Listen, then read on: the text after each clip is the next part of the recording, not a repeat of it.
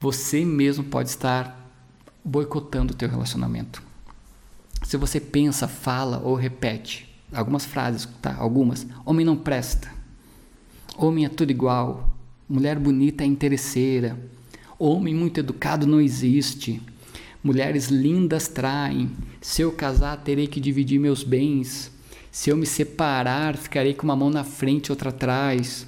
Felicidade não é deste mundo. Eu não nasci para ser feliz. Ou aquela famosa também é areia demais para o meu caminhãozinho.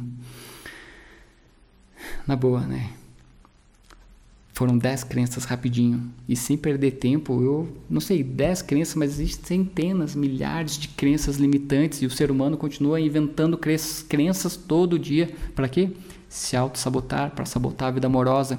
Então, a tarefa de casa é você identificar em si mesmo frases, pensamentos que você costuma repetir com frequência que podem estar inconscientemente fazendo que os teus relacionamentos se repitam, que os fracassos se repitam.